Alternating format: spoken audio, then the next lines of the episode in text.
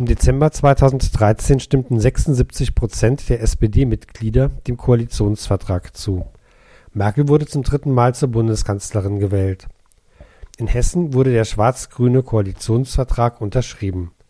Verfahren gegen Wulff wird vor Gericht eingestellt, die Opfer der grausamen Fehlentscheidung von Oberst Klein erhalten keinen Schadensersatz.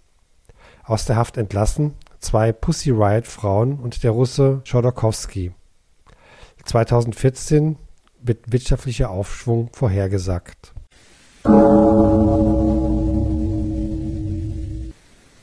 Na, Anton, hast du Weihnachten einigermaßen überlebt? Es ging, Friederike. Der Geschenkeberg war ja nun wirklich zu verkraften, aber die Pfefferkuchen, die Dominosteine und der Weihnachtsstollen, das war zu viel. Vom guten Frühstück, dem Mittagessen und erst recht nachmittags und abends will ich gar nicht reden. Aber das Fest war doch friedlich. Bei uns schon Frieden auf Erden, aber in vielen anderen Ländern, ich muss hier Sieger werden. Zwischen den USA und Russland geht es aber friedlicher zu. Das stimmt, glücklicherweise. Die Russen haben sogar das Uran aus russischen Atombomben an die USA geliefert. Das soll Das kann doch nicht wahr sein. Und die bauen dann amerikanische Atombomben daraus? nicht so eilig, Anton. Das Programm hat den Namen Megatonnen zu Megawatt. Das Uran wird in den USA für die Stromerzeugung benutzt. Dafür braucht man doch kein hoch angereichertes Uran wie für Atombomben. Ja, das stimmt. Das hoch angereicherte Uran wird zunächst in gasförmiges Uranhexafluorid umgewandelt und dann mit ganz schwach angereichertem Uran gemischt. Das ergibt ein Uran von 5% Anreicherung.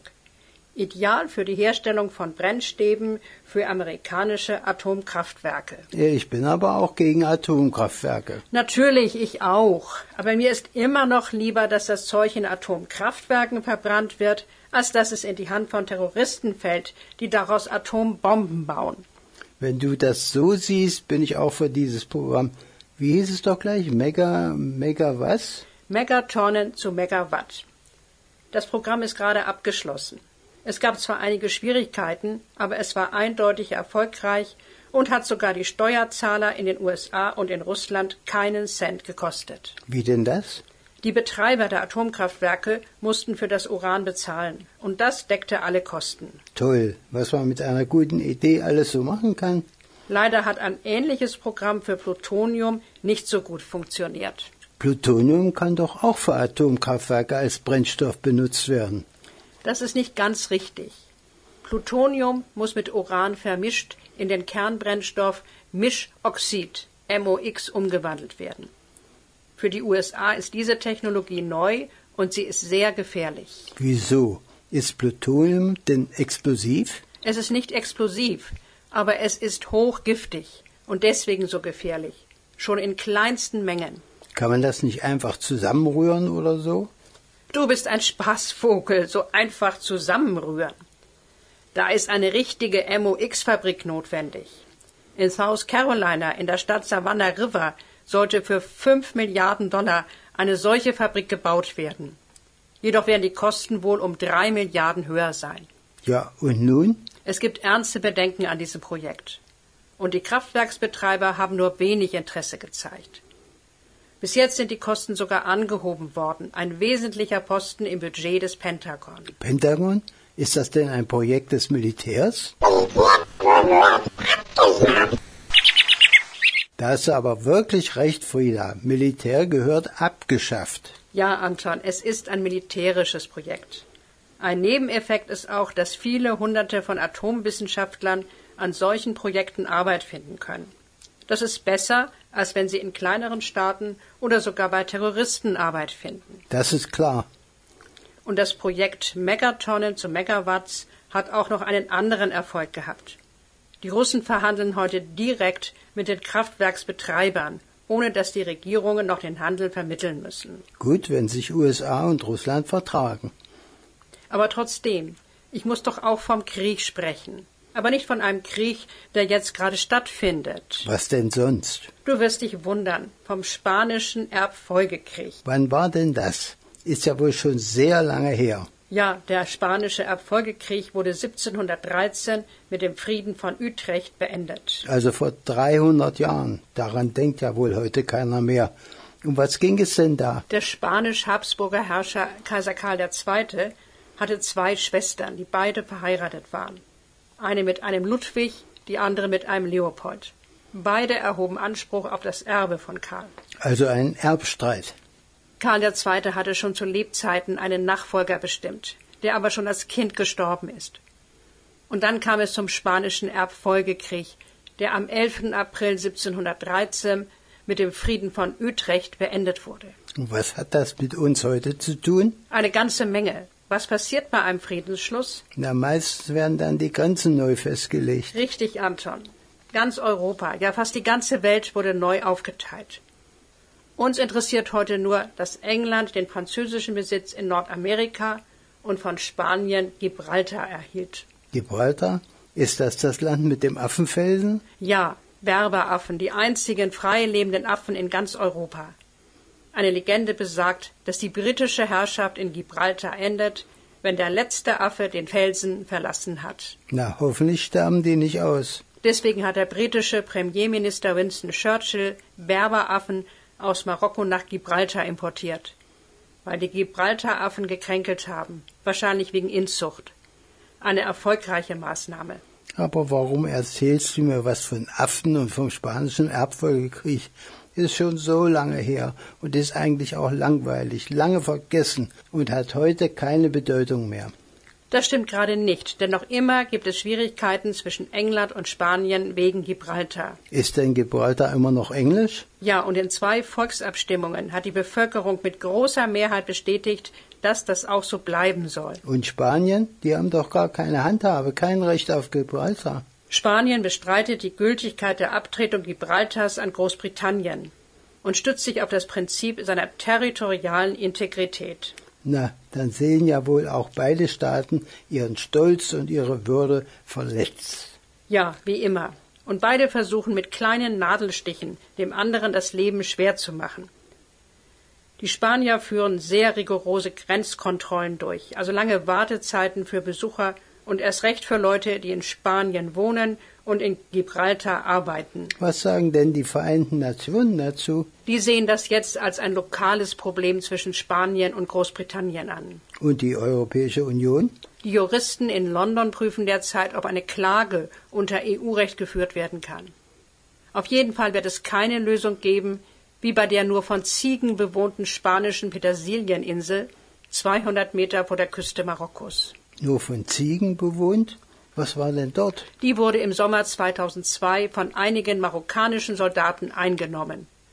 Fünf Tage später eroberte die spanische Armee die Insel zurück und brachte die, die Marokkaner mit Zelt und Ausrüstung nach Marokko. Und die Ziegen? Die durften als rechtmäßige Bewohner auf der Insel bleiben. Anton, in der Schweiz gab es im letzten Herbst wieder einen Volksentscheid. Was für ein Volksentscheid? Einen Volksentscheid zum Militär. Recht hast du, Frieda. Militär gehört abgeschafft. Ging es wieder um, wie hießen die gleich? Gruppe Schweiz ohne Armee. Die hatte schon im November 1989 eine Abstimmung in Gang gesetzt und damals haben sich mehr als ein Drittel der Abstimmenden für eine Schweiz ohne Armee entschieden. Und warum ging es bei dem neuen Volksentscheid? Im September 2013 hat dieselbe Gruppe einen Volksentscheid zur Aufhebung der Wehrpflicht veranlasst. Im Initiativtext heißt es, niemand kann verpflichtet werden, Militärdienst zu leisten. Wer sich zum Töten abrichten lässt, sollte das wenigstens freiwillig tun. Das sehen die meisten Schweizer aber nicht so. Nicht einmal ein Drittel der Abstimmenden hat für die Aufhebung der Wehrpflicht gestimmt. Das ist ja wirklich jammerschade. Alles bleibt beim Alten. Müssen in der Schweiz auch die Frauen zur Armee? Nein, die Frauen müssen nicht, aber sie dürfen. Nur die Männer müssen spätestens mit 26 zur Rekrutenschule, die zwischen 18 und 21 Wochen dauert. 18 bis 21 Wochen? Geklaute Lebenszeit. Das ist noch nicht alles. Nach der Rekrutenschule müssen sie bis zum 34. Geburtstag zwischen 114 und 133 Tagen sogenannte Wiederholungskurse machen. Damit sie ihre ganz mühsam erworbenen Fähigkeiten beim Schießen nicht gänzlich verlernen. Klar, Schießen muss auch außerhalb der Dienstzeit geübt werden. Militärdienstpflichtige haben alljährlich ein Schießprogramm, das sogenannte obligatorische Schießprogramm. Ja, das heißt so, zu absolvieren. Sonst gibt es Geldstrafen. Und wozu soll das ganze Spektakel gut sein? Na ja, damit die Soldaten Betten bauen lernen. Ich zitiere mal eine Befürworterin der Wehrpflicht, eine Corinna Eichenberger, die in einer großen Schweizer Tageszeitung schreibt, die Militärdienstpflicht gehört wie Steuern bezahlen, Mehrheitsentscheide akzeptieren und das Engagement für sozial Schwache zu den Grundwerten unseres Landes. Der Soldat, der mannhaft die armen Frauen, Kinder und Alten mit der Waffe in der Hand gegen den bösen Feind verteidigt? Wann wurde die Schweiz denn zuletzt angegriffen? Das kann ich dir gar nicht sagen. Wegen ihrer Neutralität wurde die Schweiz jedenfalls nicht in den Zweiten Weltkrieg reingezogen. Und wozu dann die Schweizer Armee? Offiziell zur Landesverteidigung. Sie wird aber auch für den Katastrophenschutz, für den Schutz bestimmter wichtiger Objekte und zur Unterstützung der Polizei eingesetzt. Das können doch auch zivile Organisationen. Vielleicht sogar besser. Und wenn ich mich einfach weigere, zur Armee zu gehen? Das nennt man Militärdienstverweigerung.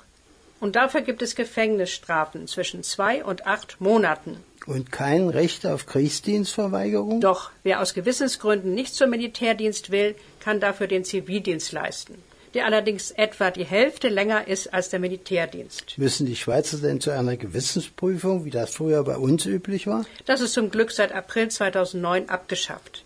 Ein einfacher schriftlicher Antrag mit der Bitte, Zivildienst leisten zu dürfen, genügt.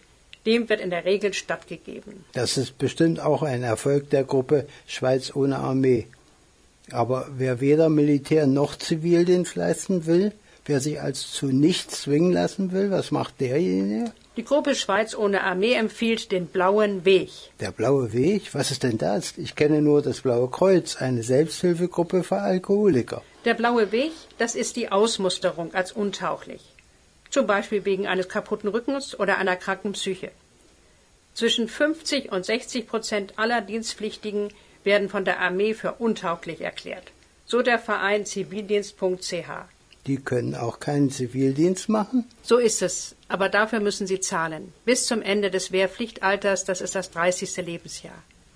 Der Wehrpflichtersatz beträgt bis zu drei Prozent des zu versteuernden Einkommens. Und dieser ganze Schwarm, die Guten ins Zöpfchen, die Bösen ins Kröpfchen, sollte abgeschafft werden?